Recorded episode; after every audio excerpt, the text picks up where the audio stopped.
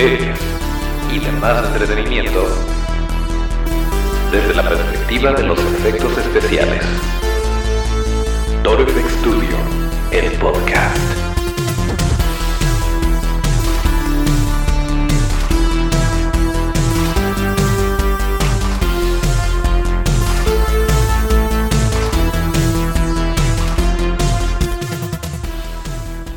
Pues nuevamente estamos en un martes de podcast. Bienvenidos a Toro FX Studio, el podcast, el lugar donde hablamos de cine, series y demás entretenimiento desde la perspectiva de los efectos especiales de maquillaje. Acuérdense en nuestras redes que son arroba Studio, esto es arroba. Yo soy Toncho Ábalos y aquí mero arrancamos con el episodio número 95 de este bonito podcast correspondiente al martes 18 de febrero de 2020. Eh, desafortunadamente hemos tenido ciertos problemas para eh, grabar en específico los viernes por alguna razón, pero les recuerdo que esto lo pueden escuchar todos los jueves, perdón, todos los martes y todos los viernes a través de su plataforma de podcast preferida y también nos pueden ver en YouTube para que vean al buen Otto que en esta ocasión nuevamente está caracterizado como un bonito panda. Pero bueno, dicho lo anterior, le voy a pedir al buen Otto que nos ayude con eh, la cortinilla y entramos de lleno con muchas cosas que tenemos que platicar este martes. Así que, Otto, si nos haces favor.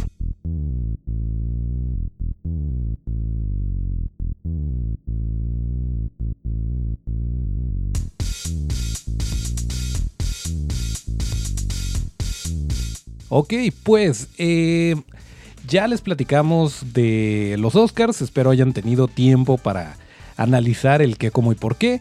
Pero ahora que estamos de vuelta, pues eh, también queríamos decirles que el mismo domingo de los Oscars, los amigos de Frecuencia Geek nos, eh, nos invitaron a eh, la premiere de Sonic la película, que por cierto, pues ya para estas alturas ya se estrenó, ya muchos de ustedes seguramente la pudieron ver. Se está diciendo por ahí que es la película, la adaptación de videojuego más taquillera de la historia hasta el momento. Em, pero bueno, independientemente de lo que esos números les puedan decir, lo que sí les podemos comentar es que no decepciona. Y la verdad es que no decepciona porque las expectativas, para empezar, no estaban muy altas, que digamos.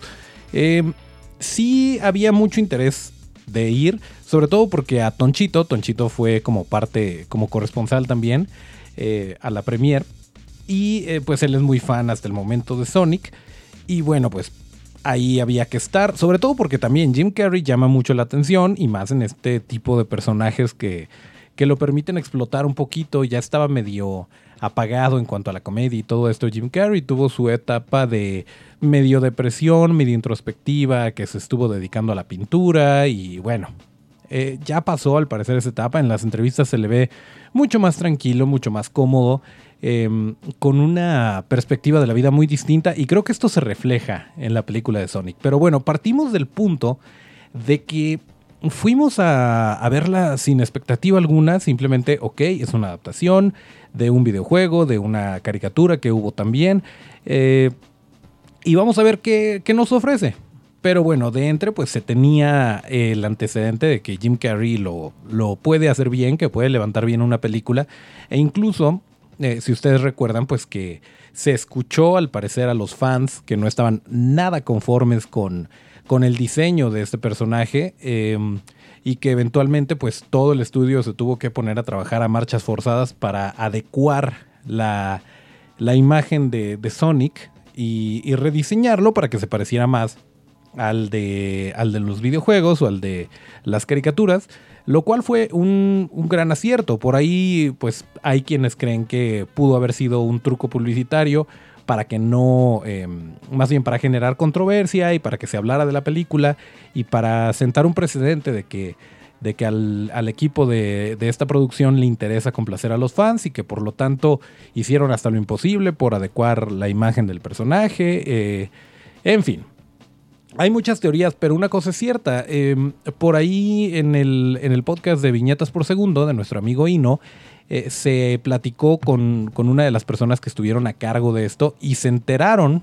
según cuenta ella, se enteraron de que se tenía que trabajar en rediseñar a Sonic en el momento en el que salió la noticia. Es decir, no les habían dicho ¿saben qué? Vamos a tenerle que meter, eh, dicho coloquialmente en el ambiente del diseño y de las artes, le vamos a tener que meter más diseño a Sonic. Em, de esto se enteraron en ese momento y entonces sí les dijeron, ¿saben qué? Si es cierto, eh, no es un rumor, ya dijimos que lo vamos a rediseñar, así que eh, vamos a trabajar en todas las tomas de donde aparezca Sonic y vamos a tener que eh, echarle ganitas por ese lado. Entonces, bueno, al parecer esto sí sucedió em, y, yo lo puedo comprobar de alguna manera. Por ahí en, ciertos clips de detrás de cámaras que han, que han salido en redes, en entrevistas, en pues parte de la promoción de esta película, sale por ahí un Sonic azul que es tal cual, eh, no tiene mucho detalle, es simplemente la forma eh, que ponen en el, en el asiento del carro y en ciertas tomas, en ciertos momentos, como referencia de volumen, de luz y otras cosas, para que el equipo se encargue de hacer la animación. Cuando yo vi este, em, y eso obviamente lo hace un estudio de efectos especiales prácticos, entonces siempre, siempre hay cabida para nosotros. Pero bueno, el caso es que en estas tomas, em, el, monito azul eh, totalmente plano, sin, sin detalles, como les decía, parece ser muy similar al Sonic que terminamos viendo en la pantalla. Sin embargo, eh, y, ahí es cuando pensé, ok, todo esto fue un truco publicitario, ya se tenía planeado, sino por qué el diseño de algo que hicieron eh, durante el rodaje eh, se parece tanto a la postproducción de la postproducción. Esto no tiene sentido alguno, ya lo tenían planeado, nos engañaron a todos, bien hecho. Pero, nuevamente, no tiene mucho detalle. Entonces, la silueta más o menos te da el gatazo, pero también hicieron un Sonic eh, y la bolita también, eh, Sonic hecho bolita, también lo hicieron con, como un peluchito, también como ayuda para, para los actores, para que interactuaran con con este personaje, que supieran a dónde voltear, etcétera, que no necesariamente se utiliza como referencia de, iluminación, sino eh, sí de volumen, pero nada más este. Más bien un poquito más estilizado. Ya era tal cual un peluchito de Sonic de tamaño real. Y este sí es como el diseño original, como el que vimos en el primer tráiler, como el que todo mundo apedreó. Eh, y entonces ya me hace pensar que sí, en efecto se tenía planeado que fuera de esa manera y eh, que se escuchó a los fans y que eventualmente pues terminó siendo un diseño mucho más eh, aplaudido y más del agrado del público. Entonces, bueno, por ese lado yo me voy por sí, efectivamente, y por aparte por el testimonio de esta chica que fue parte del equipo de los efectos visuales, yo me voy por el lado de que sí, sí escucharon a los fans. Pero bueno, independientemente de la de la controversia que surgió a raíz del, del, primer tráiler de Sonic, del rediseño y todo esto, pues de repente había por ahí memes que decían que Jim Carrey estaba muy mal de la espalda por estar cargando él mismo toda la película de Sonic, eh, lo cual pues sin haber visto la película resulta eh, entendible, pero nuevamente, si vas a ver la película sin expectativas, te sorprendes a cada momento. Porque la verdad es que si bien Jim Carrey lo está haciendo muy bien como se espera que lo haga, eh, no es únicamente eso. Creo que las actuaciones están bien, creo que la película es dinámica, que te mantiene entretenido, que hay, hay buen humor, no, este, no es un humor como que diluido, como que para niños, eh, hay referencias que, algunos eh, papás van a agarrar mejor o que algunos eh, pues adultos jóvenes van a entender mejor que un niño, pero al niño le llama la atención otras cosas. Entonces, creo que por ese lado empata bien. Empata bien tanto la historia como el humor. si no le estás midiendo como una película que te tenga que ofrecer demasiado o que te tenga que dar muchas explicaciones, porque bueno, partimos del punto de que es un erizo antropomorfo de otra dimensión, eh, que corre muy rápido. Entonces, bueno, vaya, si estás entrándole a ver la película bajo esas reglas y bajo esos estándares, pues disfrutas realmente. Disfrutas del. Eh, acompañas al, protagonista, te interesa lo que le pase. Eh, creo que funciona bastante bien y nuevamente está Jim Carrey que le da un contrapeso bastante sólido a la película, lo hace bastante bien como antagonista, eh, como el Dr. Robotnik. Y, eh, y si bien para los fans puristas de la, de la, caricatura o del videojuego que esperan ver un Dr. Robotnik eh, tal cual el que conocieron, hay guiños, hay esperanza, hay ciertas cosas que eh, pues obviamente abren el camino para una secuela. Yo creo que simplemente con este fin de semana que, acaba de pasar y que le fue tan bien a la película, creo que indudablemente se van a aventar una secuela, al menos, al menos una segunda parte. Em, y bueno, pues esperemos que así sea y que le vaya muy bien. La verdad es que sí, es, es muy, muy disfrutable. Incluso si, si ven muchas veces, eh, yo en lo personal prefiero ver una película en su idioma original. Entonces Bong Joon-ho estaría muy orgulloso de mí, de que no tengo problema para leer los subtítulos. Eh, pero en este caso, y sobre todo en películas infantiles, pues muchas veces las tenemos que ver en eh, pues dobladas. Lo cual me parece bastante acertado cuando el doblaje es bien hecho. Eh, creo que se disfruta a veces hasta más porque de repente en el idioma original hay, hay referencias a la cultura pop o a la idiosincrasia del lugar de donde es la película que si bien puedes entender, a lo mejor no conecta tan bien. Y cuando es doblado y lo tropicalizan un poquito sin exagerar y sin abusar, creo que también puede ser muy efectivo, que también puede funcionar muy bien. Y me parece que es el caso del doblaje de Sonic. De hecho, yo me atrevería a poner sobre la mesa eh, la pregunta si el doblaje es un efecto práctico. Porque a final de cuentas se hace en postproducción, pero es un efecto, efecto tangible que le da otra voz, literalmente, que le da otra alma, otra interpretación a lo que estamos viendo en pantalla. Entonces, pues realmente sí es muy importante el trabajo de un buen doblaje dentro de una película, sea el género que sea. Eh, pero bueno, especialmente en las películas dirigidas a un público infantil, a un público joven, creo que sí es muy, muy importante que, eh, que se ejecute bien. Y en lo personal también pienso que el señor Mario Castañeda es el mejor Jim Carrey que puede haber. Porque hasta cierto punto ya estamos conectados con esta, con esta cadencia, con esta manera de entregar los diálogos que tiene Mario Castañeda cuando está interpretando a Jim Carrey que es muy distinto a cuando está interpretando, por ejemplo, a Bruce Willis o cuando está interpretando a Goku eh, o cuando está eh, haciendo el doblaje de algún otro actor, creo que eh, el estado emocional y mental en el que se mete Mario Castañeda cuando hace Jim Carrey conecta muy bien con las audiencias latinoamericanas y lo hemos visto, por ejemplo, en La Máscara, en la serie de La Máscara, en Ace Ventura, en El Grinch, obviamente. Entonces, eh, creo que para este personaje, al menos en, esta, en este tipo de dinámicas, creo que lo hace perfectamente y, que le agrega, lejos de restarle eh, a la interpretación que puede ser un poco intimidante, que es un monstruo Jim Carrey, eh, sobre todo en este tipo de papeles que es donde más luce, creo que lo empata muy bien. Y, sin, sin salirse de la línea, sin hacer de más ni de menos, como que le pone su propio estilo y hace que eh, que las piezas se embonen perfectamente. Entonces, muy bien por el señor Mario Castañeda, muy bien por el señor Jim Carrey. Eh, qué bueno, qué bueno que, este fue el resultado. Y de repente, para la gente que es medio detractora de los youtubers haciendo eh, voces o haciendo trabajos de doblaje, que bueno, hay que tomar en cuenta también que están ahí por una razón. En primera, sí, la voz de Sonic es Luisito Comunica el youtuber con más suscriptores a nivel América Latina. Entonces, por el lado mercadológico, tiene todo el sentido del mundo. Sin embargo, no está ahí nada más por eso. O más bien, no está solo. Lo buscaron, para empezar, el estudio lo busca y hay quien lo está dirigiendo.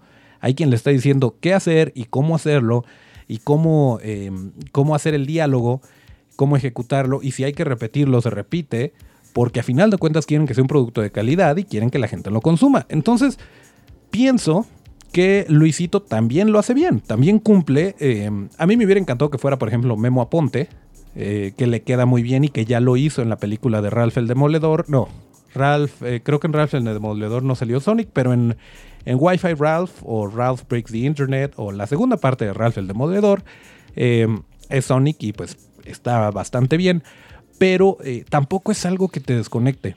Tú escuchas hablar a Sonic y si no sabes quién es Luisito, lo estás disfrutando igual. Y si sabes quién es, dices, ok, eh, no, no se lo noté tan bien, no dijo Pimpollo, pero lo hizo bien. Entonces, Em, por ese lado también un gran aplauso, no nada más a Luisito, sino al equipo de doblaje y de dirección que se encargan de que, de que todo se vea, em, que haya una cohesión dentro de los diálogos y dentro de los personajes y todo esto.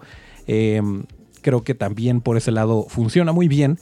Y algo que me llamó mucho la atención, porque obviamente están, están aquí y están escuchando o están viéndonos porque queremos hablar de monstruos, porque queremos hablar de efectos especiales y en particular de efectos especiales prácticos. Pues ahí les va. Em, les decía de la transformación de Jim Carrey al Dr. Robotnik que eh, promete, hasta ahí se las voy a dejar porque ya saben que aquí no somos cretinos y no damos spoilers, eh, pues el caso es que en, en algunas entrevistas Jim Carrey dijo, eh, yo quería ser tal cual el Robotnik que, todos conocemos y amamos. Yo dije, vamos por ello. Eh, y la verdad es que estoy dispuesto a hacer lo que tenga que hacer para transformarme en este personaje. Incluso en el Grinch, yo dije, eh, no, no nada más puede ser mi cara pintada de verde y algo de pelo. Quiero todo, quiero convertirme en este personaje de caricatura. Y bueno, no vamos a desmentir al señor Carey no vamos a decir que lo que está diciendo no es cierto, pero porque pues, a lo mejor en algún momento así es como él lo recuerda, pero ya hemos platicado aquí, precisamente, de lo que pasó con el recientemente ganador del Oscar Kazuhiro Tsuji eh, y Jim Carrey. Y si no saben el chisme, pues ahí les va. El caso es que, eh, según testimonios, em, en el momento en el que Kazu estaba trabajando en Sinovation, en el estudio de Rick Baker, para uno de los proyectos más grandes que jamás tuvo Sinovation, que fue eh, El Grinch, en donde había cientos de maquillajes y maquillajes muy elaborados como el del Grinch, había otros que no eran tanto, pero en sí representó un gran, gran reto para Sinovation. Eh, y es por esto que había tanta gente contratada y tanta. y, la.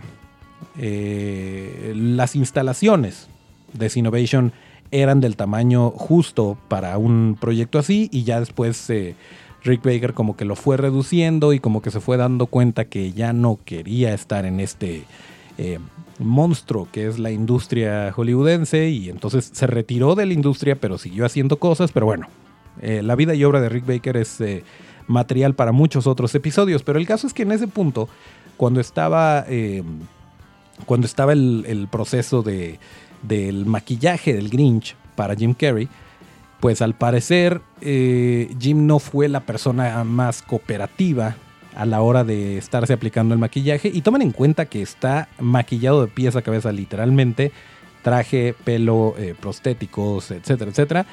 Eh, y bueno, Kazu al parecer entró en una especie de shock y dijo, ¿saben qué? Yo agarro mis chivas y me voy. Y renunció y bueno, tiempo después ya y por tiempo me refiero a semanas, em, una o dos semanas creo que fueron, le llaman a Casu y le dicen, no, mira, ya, ya va a estar todo más tranquilo, eh, no te preocupes, eh, regrésate por favor a seguir trabajando en esto. Pero bueno, es una experiencia que, que no recuerda tan agradablemente el buen Kazuhiro. Y eh, pues a raíz de esto se retiró y ya después regresó para hacer este, las horas más oscuras y para ganarse el Oscar y bueno, cosas así ya está de vuelta Kazu más o menos, pero ese sí fue un parteaguas en la, en la vida y en la carrera de Kazuhiro. Y bueno, al parecer, nuevamente, Jim Carrey ya trae otra perspectiva, ya se aprendieron de los errores, ya se entendió que, que a veces es lo que tienes que hacer por un personaje y a veces es parte de tu trabajo el someterte a este tipo de cosas, que no es fácil, la verdad es que no es fácil. Eh, nosotros siempre lo decimos, agradecemos mucho a nuestros actores, a nuestros modelos, a, a todos estos que son actores realmente, no están haciendo una acrobacia, no son eh, dobles, quienes también son otro, eh, otro aspecto completamente valioso dentro de una película, pero eh, sí es muy diferente porque estos son actores, tienen que hacer su trabajo de interpretar emociones, de interpretar personajes, pero el estar debajo de todo esto pues le agrega mucho mayor dificultad y, pues hace las cosas un poquito eh, más complicadas, pero a final de cuentas, pues el resultado es icónico y, ahí es donde sucede la magia, cuando el actor realmente eh, se adueña del personaje y hace que todo lo que trae encima y que todo el trabajo de tantas personas eh, valga la pena. cuando eh, lo vemos en pantalla como un personaje completo, redondito. Pero el caso es que pues Jim Carrey dice que él está superpuesto para hacer a Robotnik tal cual lo reconocemos. Entonces esto nos habla de que eh, probablemente si hubiera una secuela de Sonic y si viéramos a su personaje, sería un poquito diferente a como lo vimos en los trailers. No les digo más, vayan y vean la película y van a ver más o menos de qué les hablo, pero la verdad es que sí, sí vale mucho la pena la película de Sonic. Si tienen ganas de ver una película divertida, eh, eh, una adaptación de un videojuego, también hay que partir de ese punto, pues creo que aterriza bien. Creo que aterriza bien. No nos vamos a poner a discutir eh, ni la factibilidad física, técnica de, ciertos aspectos de, la velocidad de Sonic o problemas por ahí geográficos o problemas de lógica, no es el lugar. No es el lugar ni el momento, no es un documental, no es Gravity. Eh, entonces, bueno, véanla como tal y creo que la van a disfrutar mucho. Y hay otra noticia, de hecho un par de noticias que queremos platicarles porque eh, pues nos emociona, nos emociona muchísimo. Pero para eso le voy a pedir, como siempre, al buen Otto que le suba poquito a la música y eh, regresamos con esta última o segunda o bueno, con esta otra parte del episodio de hoy.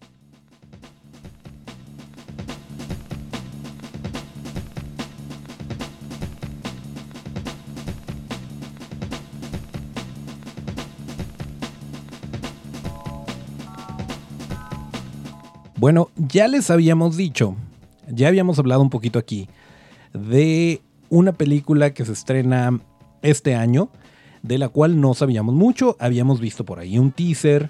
Eh, lo que sabemos es que se llama Antlers o cuernos, como los cuernos de un venado, así, Antlers, que se va a traducir como Espíritus Oscuros, dirigida por Scott Cooper y eh, obviamente, sí, lo van a explotar porque es explotable producida por Guillermo del Toro, como suelen hacerlo. Eh, pero bueno, también es bien, es, bueno que tenga este sello, que sea, eh, digo, Scott Cooper es relativamente nuevo en el juego, lleva algunas películas, también ha actuado, pero eh, pues también es importante tener el sello, la confianza de que es producida por Guillermo del Toro.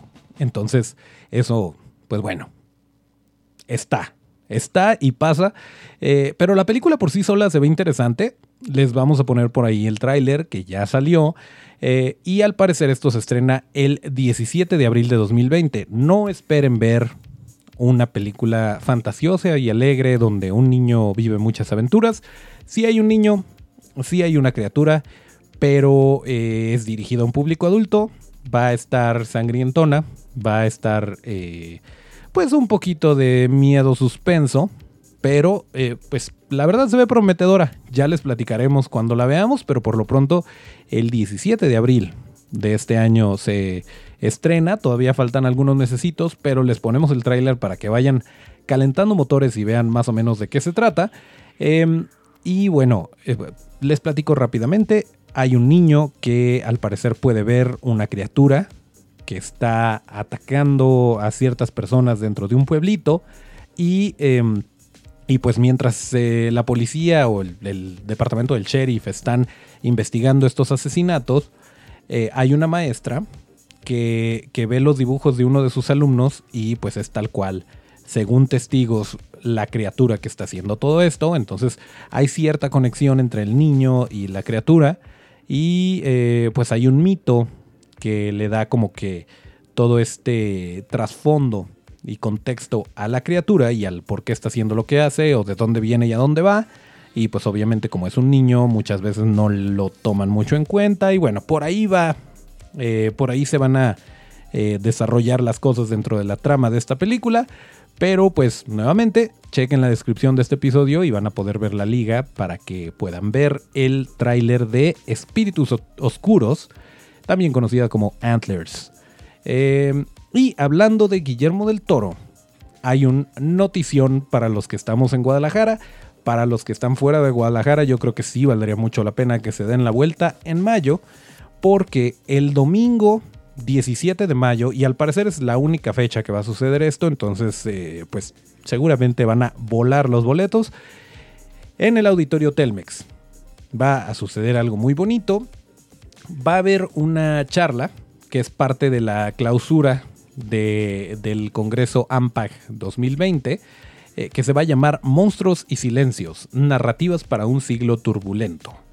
Eh, ¿Y qué va a pasar ahí? Pues les leo un poquito. Los mexicanos ganadores del Oscar conversarán con el público sobre cómo la realidad actual influye en sus historias y en su forma de contarlas. ¿Quiénes son estos mexicanos? Nada más y nada menos que Alfonso Cuarón y Guillermo del Toro. Iban a estar ahí, iban a estar hablando de monstruos y silencios. Y eh, bueno, ya nos había prometido Guillermo del Toro desde su primer masterclass que iba a regresar a Guadalajara y que se iba a traer más o menos material y que iba a hablar del proceso de crear a los monstruos y de diseñarlos y del qué, cómo y por qué. Eh, y pues acuérdense que Guillermo del Toro trabaja con los meros meros de, eh, efectos especiales y para el diseño de criaturas y que es muy, muy em, exigente en cuanto a qué quiere y cómo lo quiere y, por qué están ciertos elementos y ciertos elementos no están.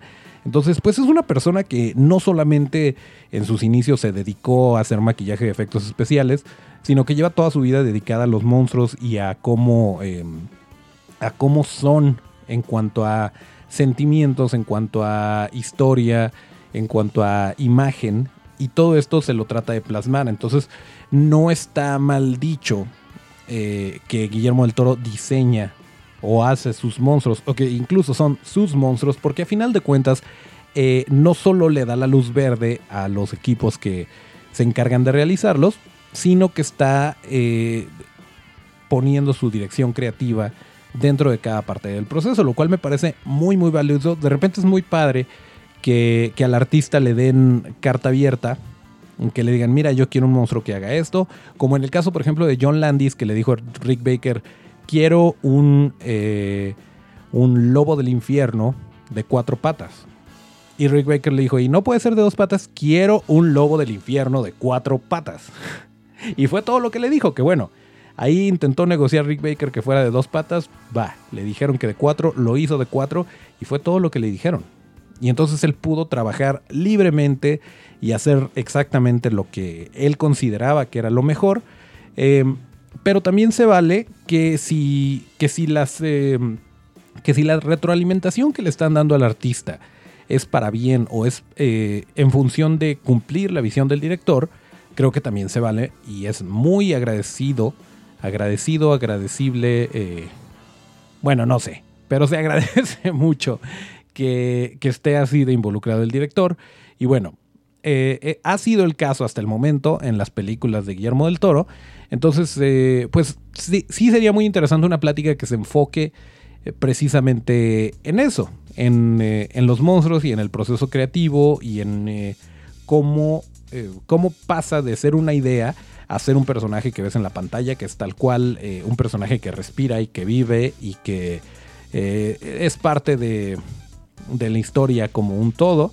Entonces, pues esto emociona muchísimo y les platico, los boletos están disponibles en Ticketmaster. Tú te metes a la página de Ticketmaster y buscas eh, Guillermo del Toro o Alfonso Cuarón y te va a aparecer este evento que es para el domingo 17 de mayo. Em, los boletos están entre los 225 pesos y los 393,75 centavos. Esos son los rangos. Eh, pero bueno, dependiendo obviamente del lugar. Eh, pero pues nuevamente les digo, ya se están acabando. Entonces, eh, si quieren ir, aplíquense. Yo creo que va a ser imperdible esta charla. Y, em, y, bueno, esto es ya incluyendo, por cierto, el cargo que hace Ticketmaster por el servicio. Si ustedes, perdón, si ustedes quieren em, eh, pues ahorrarse esto, pueden ir a las taquillas del auditorio Telmex y comprarlo ahí. Pero bueno, independientemente, ¿Vamos a estar ahí? Sí, sí, vamos a estar ahí, ya tenemos boletos y eh, pues obviamente vamos a absorber lo más que podamos y ya lo estaremos platicando aquí el martes 19 de mayo, que es martes de podcast, eh, pero por lo pronto pues ahí está la fecha, ahí está la película que viene que se llama Antlers, eh, la película que ya está, que se llama Sonic, para que aprovechen y la vean. Y eh, vamos a platicar de más cosas el viernes, pero por lo pronto yo creo que ya vamos terminando este episodio 95. Les había platicado en enero que estamos cerrando varias entrevistas. Eh, de verdad que se va a poner padre. Y ya, saben que no son entrevistas, más bien son invitados que, traemos a, a platicar de sus experiencias y de monstruos, etcétera, etcétera. Todo eso sigue en pie pero eh, pues de repente el cuadrar la logística se nos complica un poquito, pero ustedes eh, esténse pendientes porque se va a poner bonito. Pero bueno, ya dicho esto, le voy a pedir al buen Otto el Panda que nos ponga el tema de salida y nos despedimos como lo marca la tradición. Así que, Otto, cuando quieras.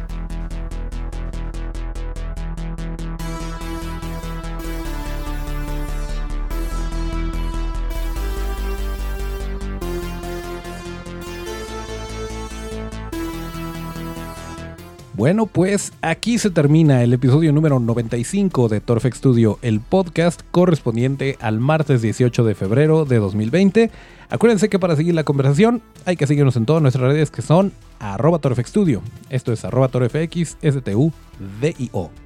Yo soy Toncho Ábalos y mis redes son arroba Toncho con T. Nos escuchamos el próximo viernes. Gracias al buen Otto el Panda en los controles y hasta el próximo llamado.